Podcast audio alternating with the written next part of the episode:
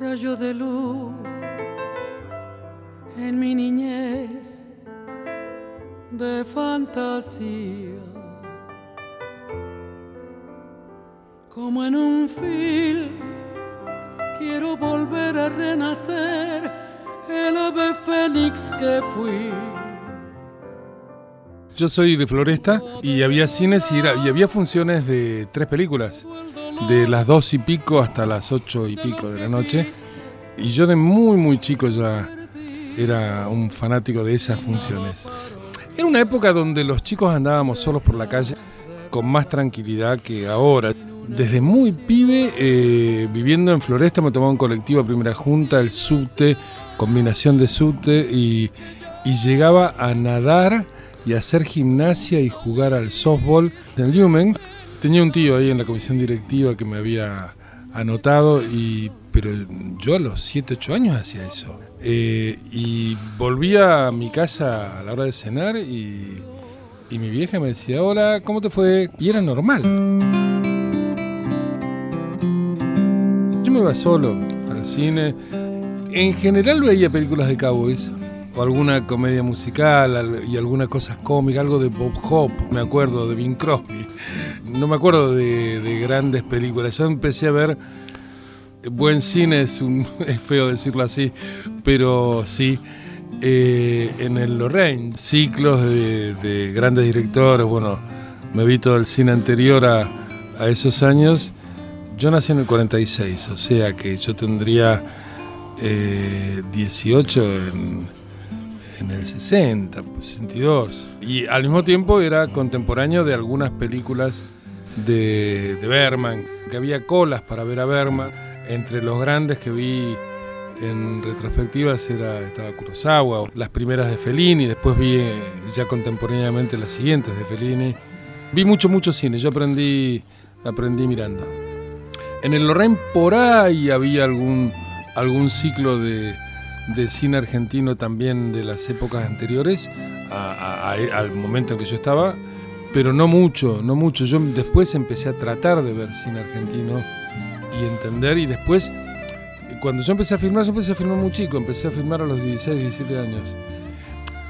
Tengo que contarte algo anterior. Yo hice el secundario en el Liceo Naval, en Río Santiago, en una isla, Pupilo. Y yo y eh, algunos más, eh, no, no era muy frecuente, saltábamos una pared que nos separaba, que separaba el liceo de la base naval de Río Santiago, que ya no existe. Y en la base naval había cine, y le daban cine a los colimbas. Nosotros éramos- un poco más chicos que los colimbas y teníamos una ropa parecida, entonces medio nos mimetizábamos con los colimbas y íbamos al cine de la base. Y, y yo veía ya mucho cine. Cuando terminé el liceo naval, eh, me metí a trabajar en publicidad, pues yo escribía, leía, dibujaba, bueno, hacía cosas que me estuve por estudiar arquitectura, pero, pero eso pasó de largo. Y ah, ahí rápidamente conecté con el cine. De la publicidad lo que más me, pare- me pareció más interesante era lo que yo quería hacer desde chico.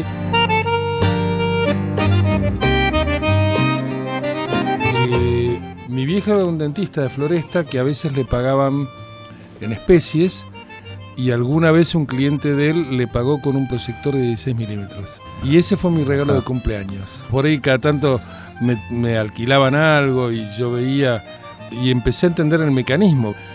Y ya ahí quise hacer cine. Yo decía, un poco por eso y un poco porque mi mamá compraba la revista Radiolandia. Y yo ya desde esa edad, eh, con esta cosa como cuando le decís a los chicos, vos ser, y dicen, bombero. Yo quería hacer cine. Yo empecé a trabajar muy joven en publicidad y era redactor, después director creativo, bueno, todas estas cosas. Empecé a escribir guiones, freelancé mucho. Eh, yo con, toda una publicidad de la época, yo empecé a darme cuenta que podía vender guiones de comerciales y los pagaban bien. Y pasé a una productora, eh, MEPA, era la productora de Néstor Paternostro y Tito Balaco, que quedaba en Parque Centenario. Y ahí entré medio como guionista, medio como asistente y muy rápidamente me tiraron comerciales para dirigir. Y después, y después, cuando ya em- empecé a dirigir por mi cuenta, me tocó la enorme fortuna de conocerlo a Aníbal González Paz. Aníbal era un gran fotógrafo que venía de la época de, de- de los 40 y de los 50, eh, como Echeverre, como aquellos grandes fotógrafos. Y yo siendo muy pibe, Aníbal siendo ya, a mí me parecía un hombre muy grande, pero no tendría más de 50, por ahí, o 55, empecé a aprender mucho de ese cine, me tocó por vía maestro-discípulo, como, como se hace el cine, el cine es medio masónico, y empecé a perderle el miedo a los fierros, a la cámara, gracias a Aníbal, porque yo venía de, escribir, digamos, venía de otro palo, pero y no, y no le tenía mucho respeto y tenía mucha distancia con los fierros. Eh, la cámara, eh, el montaje, eh, después supe que eso se llamaba moviola, digamos, esos aparatos. pero bueno, me fui amigando con los fierros y bueno, y ahí ya me mandé.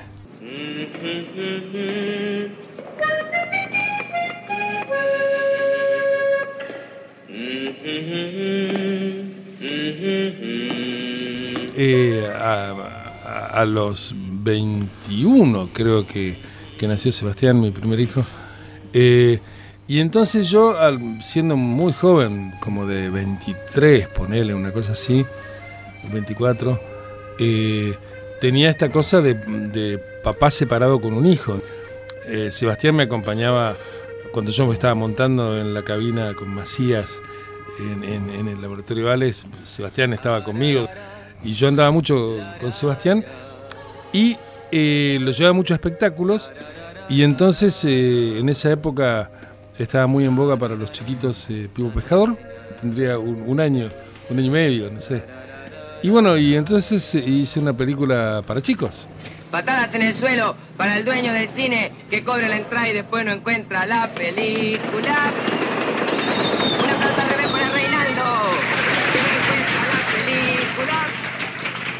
sacarle la lengua a Pipo, que invita al cine y no tiene la película.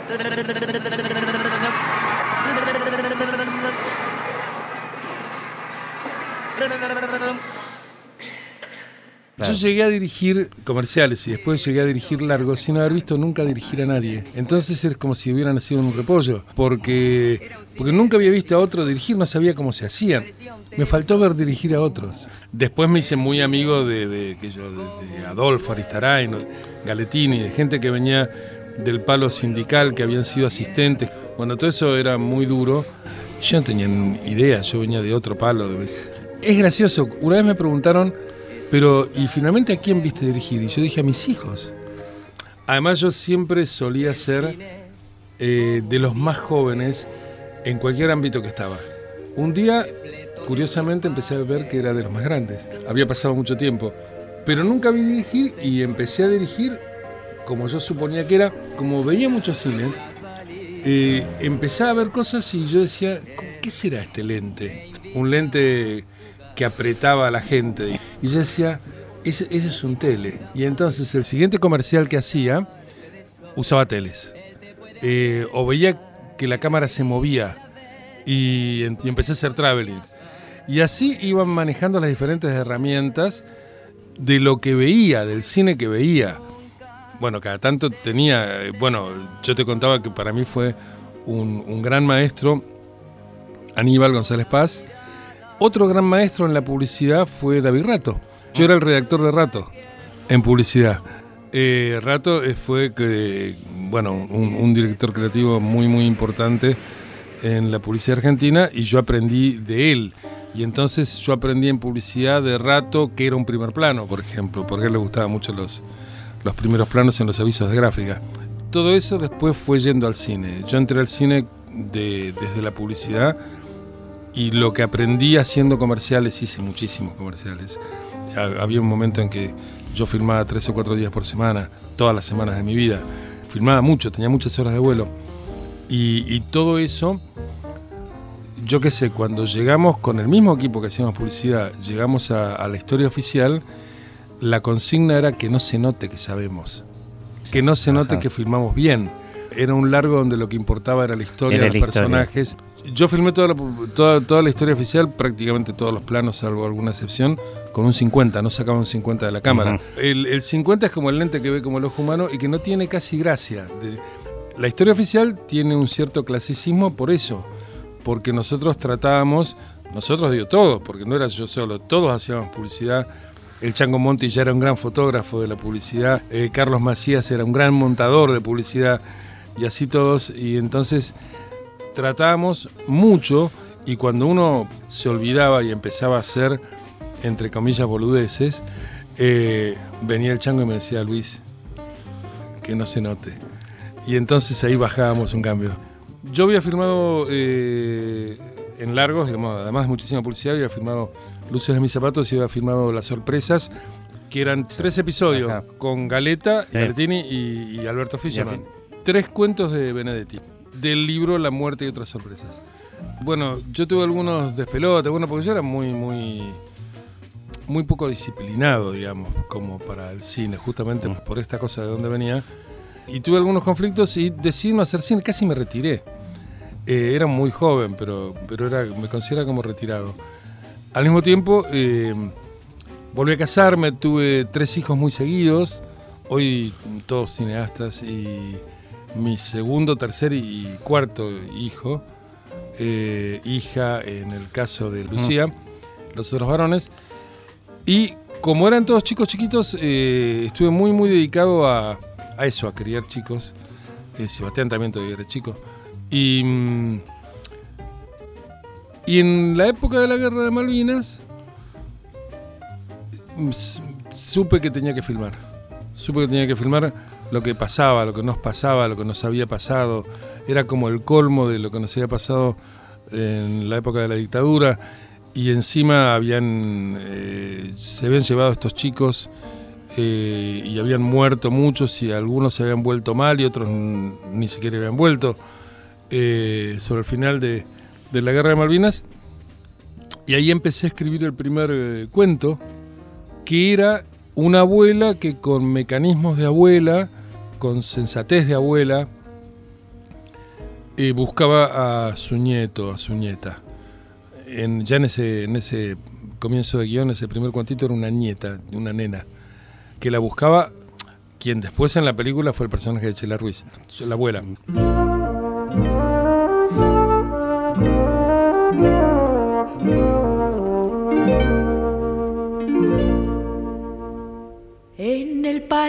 De no me acuerdo, doy tres pasitos y me pierdo.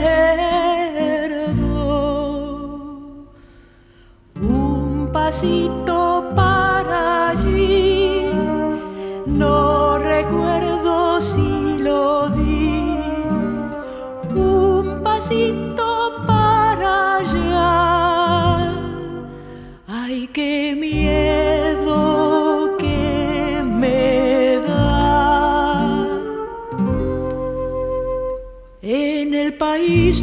no me acuerdo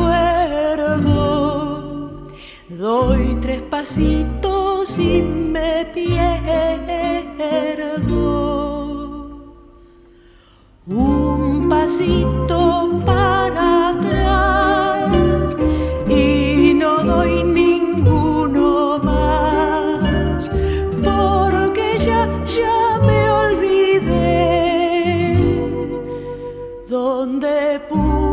el otro.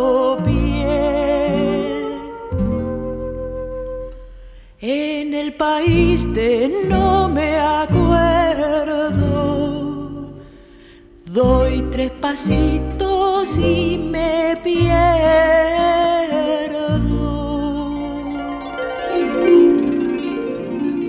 Nosotros pensábamos filmar en el 83. El 83 no se sabía cómo seguía.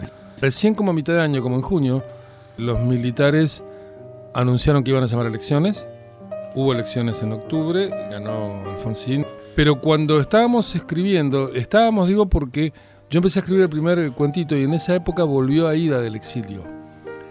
Con Aida ya hemos escrito un guion de esas cosas. Yo tengo una larga filmografía no filmada. Era un guion que se llamaba La mitad, Half. Fue para hacer una película en inglés que no se hizo. Después, con Aida, escribimos La mitad Aida la conocí en, la casa de un amigo mío con el que escribíamos. cuando yo terminé el liceo teníamos como un grupito que todos escribimos poesía, cuentos y, en la casa de un amigo mío, Julio Aquino, la mamá era amiga de una periodista que se llamaba Aida Bornik, periodista de, primera plana en esa época. que estudiaba dramaturgia y que yo. Entonces fue medio tutora nuestra.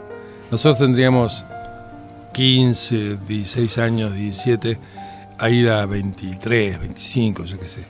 Era, mayor, era grande para nosotros en ese momento y nos monitoreaba lo que nosotros escribíamos. Después la reencontré a Aida en épocas eh, de las sorpresas y cuando Aida escribió el guion de La Tregua y Renan la filmó, La Tregua. Y en esa época una de las películas que circulaban en esa productora era La Mitad, esta película que después yo no hice. Aida después se exilió y cuando yo estaba ya con el cuentito, el primer cuento de, de la historia, en un momento ya había dado vuelta el, punto de vista y había empezado a mirar el tablero desde el otro lado y, la protagonista ya no, ya no iba a ser más la abuela, iba a ser la madre apropiadora, pues fue Norma. Y ahí le conté a Ida la historia y le dije, ¿me ayudas? La escribimos juntos, la hacemos. La... Y Aida primero puso algún reparo, como era natural viniendo del exilio, y decir, vengo a decir, me voy a meter a escribir esta película, pero le duró instantes. Ese reparo, me dijo que sí, se metió y, nos pusimos a escribir.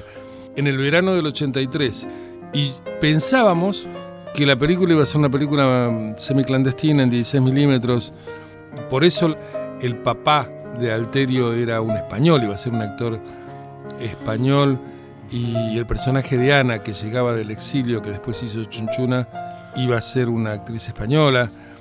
Después la película se fue demorando, el año 83 cambió, hubo elecciones y todo eso, y terminamos filmando en los comienzos de la democracia, en abril del 84. O sea que, que Don Bataglia tiene ahí un, un, monologuito muy breve y lo fuimos dejando para el final. Porque estaba como un poco nervioso, ¿viste? Cuando los actores entran con un papel muy determinante, pero un papel chico. Y entonces primero hicimos todas las cosas que eran sobre Alterio, sobre, sobre Hugo Arana, y tarde o temprano teníamos que llegar a, los planos de, de, Bataglia. ¿Puedo hablar? Anda, anda. Anda a mirar las nubes con tu papito, a ver por dónde sopla el viento. ¿Puedo hablar? Ah, sí, habla. Es un mal chiste. Un chiste feo. Pero era un chiste, hombre. Si uno a su propio hijo ¿No le puede hacer un chiste con sus defectos? ¿Pero qué chiste, papá? ¿Qué chiste? Estoy hablando. Yo soy tu padre y te crié para otra cosa. A tu hermano le gusta demasiado el vino, ¿eh? Y a ti, bueno, a ti te gusta demasiado la plata. Pero tu hermano nunca se emborracha, porque quiere más a otras cosas que al vino. Y tú, a veces pienso que nos entenderíamos mejor si fueras borracho. Pero claro, seguro. Vos me querrías muchísimo si yo fuera un fracasado. Todo el país se fue para abajo. Solamente los hijos de puta, los ladrones, los cómplices y el mayor de mis hijos se fueron para arriba. Y te vas a morir creyendo eso, ¿no, viejo? Nunca vas a admitir que a ustedes le fue como la mierda. Y mm, yo no alcancé a decir corte, él terminó su monólogo y los eléctricos se pusieron a aplaudir. Lo aplaudieron como si fuera teatro. Y yo me había quedado mirándolo, porque fue notable lo que él hizo. Empezaron los eléctricos, nos prendimos todos y lo aplaudimos. Y él estaba muy feliz, porque estaba al lado de actores como Alterio, como Guarana, como Norma, bueno, eh, María Luisa Robledo, era un seleccionado. Fue un aplauso espontáneo, una cosa que no existe en cine. Y, pasaron muchas cosas. Nosotros con Aida nos acercamos a las abuelas para pedirles información. Y ahí nos dimos cuenta, en muy poca gente sabe esto, que las abuelas tampoco tenían mucha información. Y me acuerdo, me acuerdo, me quedó siempre grabado que en esa época la, entidad Abuelas de Plaza de Mayo era muy reciente y tenían recuperadas tres identidades. Y ya eran las mismas abuelas, digamos, la presidenta era Estela. Eh, Estela y Rosa Rosenblit vinieron a la filmación en lo que era la oficina de abuelas. Las abuelas ni tenían oficina. La oficina de las abuelas en la película era mi oficina, era Cinemanía. Así como la casa de Héctor y, y Norma fue mi casa.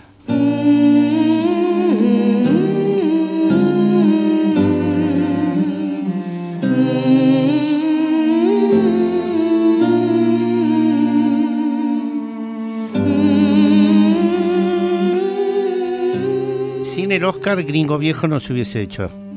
Jane Fonda apareció antes del Oscar. Cuando nosotros estábamos para los Golden Globe, porque el Oscar en ese momento era en marzo, no en febrero, eh, y los Golden Globe eran en enero, en enero. La película había tenido muy buenas críticas en, en Estados Unidos, la había visto mucha gente y, y nosotros estábamos ahí en los prolegómenos de los Golden Globe. Te recuerdo que en los Golden Globe estaba Ran de Kurosawa y le ganamos, lo cual me da como pudor. Pero aún antes de eso, cuando estábamos ahí por la prensa de los Golden Globe, un día viene la gente de prensa americana y me dice, ¿qué hace mañana en el desayuno? Y yo no entendía esa pregunta. Y digo, ¿por qué? Y me dice, preguntó Jane Fonda si puede desayunar con usted. Y yo pensé que me estaban cargando. Eh, apareció Jane y hablábamos, eh, yo te hablaba muy mal inglés todavía, todavía hablo mal inglés, pero en ese momento muy mal inglés. Y en esa conversación, lo único que me quedó picando fue que ella me preguntó si conocía a Carlos Fuentes. Yo le dije que sí, que lo había leído y le, le- que yo la muerte de Artemio Cruz y en las cosas que había leído. Y en un momento me dijo, ¿y Old Gringo? Yo ni sabía que existía ese título.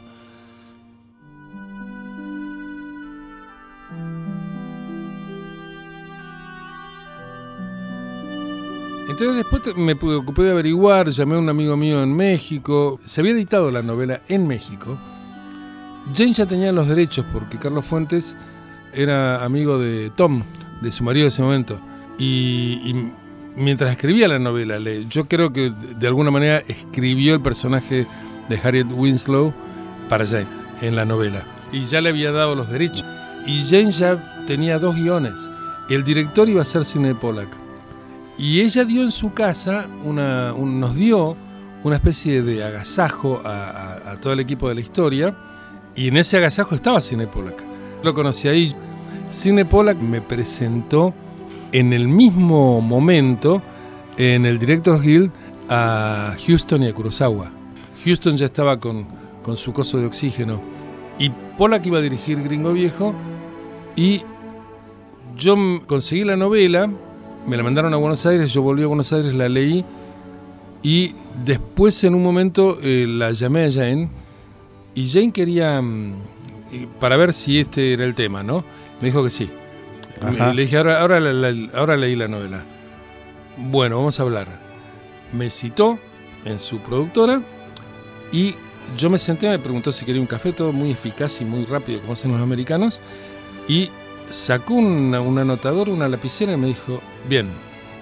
Como que yo tenía que hablar y ella iba a anotar. Así empezó. Yo después volví y como me di cuenta de que, que yo hablaba como Tarzán, no podía hablar bien de una novela hablando como hablaba, apenas me alcanzaba para pedir hamburguesas, digamos, pero no, no mucho más. Escribí, escribí mi análisis de Gringo Viejo en español se lo dio una traductora, me lo devolvió en inglés, se lo mandé a Jane, lo leyó y me dijo, venite para acá. Viajé a Los Ángeles y me dijo, ¿querés ser el guionista? ¿La va a dirigir Cinepola? ¿Querés ser el guionista? Yo dije, sí, claro. Me dijo, ¿cómo querés empezar? Y le dije, pagame un viaje a, al Paso, en avión, y alquilame un auto en El Paso. Y yo voy a entrar del Paso a Chihuahua y voy a bajar hasta, hasta México. Cosa que hice hasta el DF, recopilando información y tratando de entender.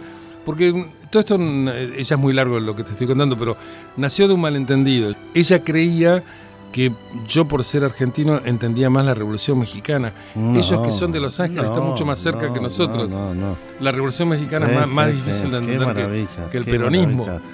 Por ese malentendido, yo quedé enganchado. Después eh, Cine Pollack salió y terminé eh, ascendiendo a director.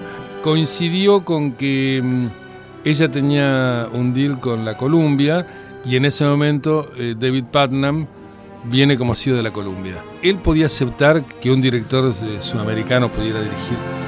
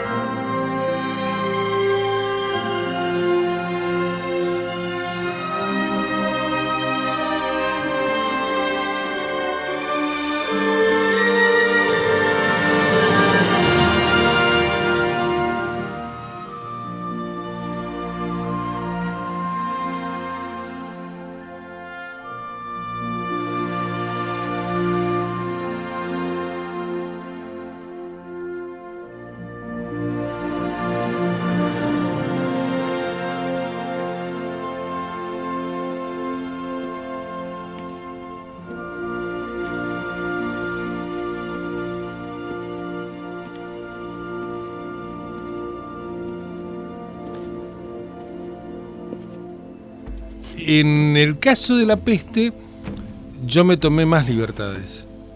Yo me tomé más libertades. Y eso, hubo algunos camusianos importantes, caso Catherine, la, hija de Camus, Catherine Camus y, y la- un poco la, custodia de, la obra de su padre, que quiso mucho a la película y, la, la valoró muchísimo. Pero es como, yo qué sé, como que alguien se meta con Gardel o- o con Perón, con no sé quién, digamos. Yo me mandé algunas cosas, como por ejemplo el personaje de Rambert en, en la novela es un hombre y en la película es una mujer. Cosas que en ese momento, ahora sería distinto, pero en ese momento eran difíciles de aceptar. Y menos para los camusianos con patente de camusianos. Eh, Camus habló en La peste de, de- de la guerra y volver a hacerla en este tiempo a mí me parecía, yo la hice básicamente por la gran parábola con la que la novela se abre y se cierra, que es eh, que el microbio nunca se fue del todo, ¿no? Yo sentía que el microbio de, de la época de los milicos no se había ido. Y entonces yo recuperé la novela, me puse a, a releerla y a reescribirla y eh, reescrita en una Orán argentina, que era Buenos Aires, y no, y no periférica a la Europa de la época de Camus, como, como era en el norte de África, sino en Sudamérica. Eso no lo perdonaron.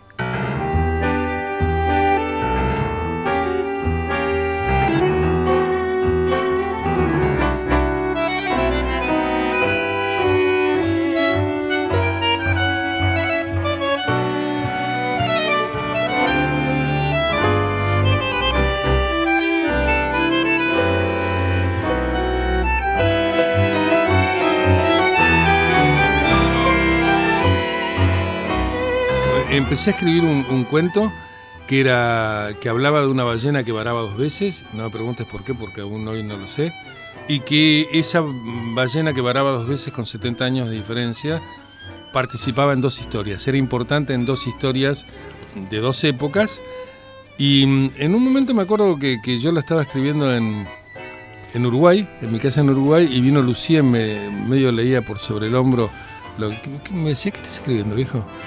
Le digo, la verdad que no sé bien, es una historia. eh, ¿Cómo se llama? La puta y la ballena. Después no le puedo cambiar el título, no fue un buen título, medio piantavotos, pero a mí me, me gustó así. Y lo leyó y me, me preguntaba y me decía y me proponía. Lucía era muy chiquita en ese momento, era, estaba estudiando letras todavía recién egresada de, de la NERG en la carrera de guion y siempre escribió muy bien desde muy chica Lu. Y en un momento, cuando empezamos a pelotearla, le dije que querés, eh, ¿querés escribir conmigo? ¿Puedo? Le dije, sí, claro. Dale. Entonces nos pusimos a escribir juntos. Y después pensamos que necesitábamos una mirada española y la llamamos Ángeles González Sindec. Y vino, Ángeles vino literalmente, porque nos juntamos, nos juntábamos en, en mi casa en Uruguay y yo escribía con estas dos delirantes, Lucía y Ángeles, mucho más eficaces que yo, mucho más rápidas que yo. Eh, empezamos a escribir, nos repartíamos en el desayuno las escenas y yo estaba acomodándome y ¿Qué ellas cada una con una escena y, y decían, nos vamos a caminar. Bueno, así fue, Wow. así escribimos. Bueno.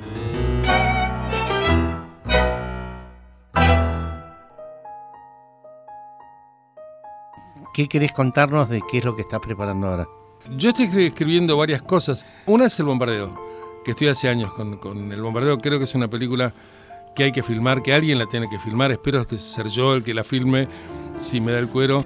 Y desde ahí tiro unos lazos para atrás y para adelante. Desde ese núcleo que es un día, que es eh, el bombardeo, eh, ese día tremendo, donde durante el día fue el bombardeo y a la noche la quema de las iglesias, en ese 16 de junio.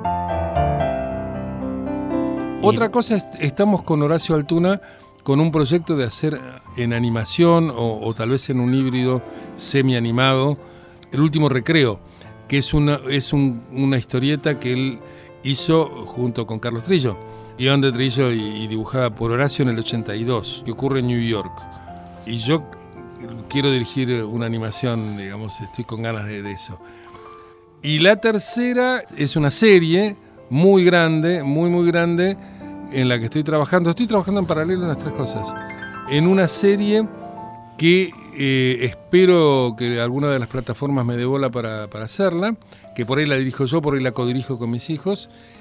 Y aparte estamos con ganas de reflotar La Utopía, que es la historia de Severino y América Escarfó, que es un guion que no pudimos hacer hace muchos años. Es muy ambicioso pretender hacer todo Está esto antes de morirme, Ah, diga, pero seguirán ellos, yo qué sé, Muy vamos a ver. Muy bien.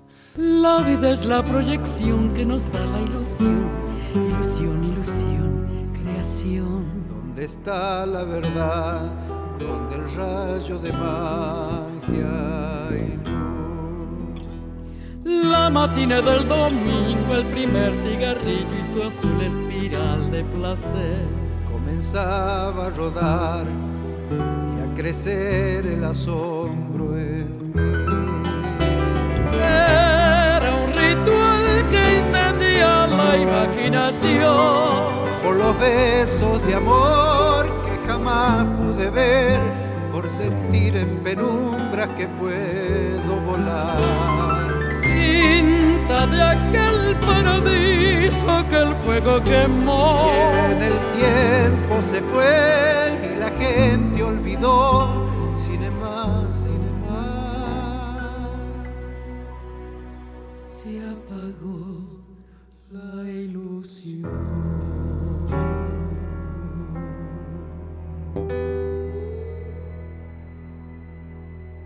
Contenidos y memoria histórica.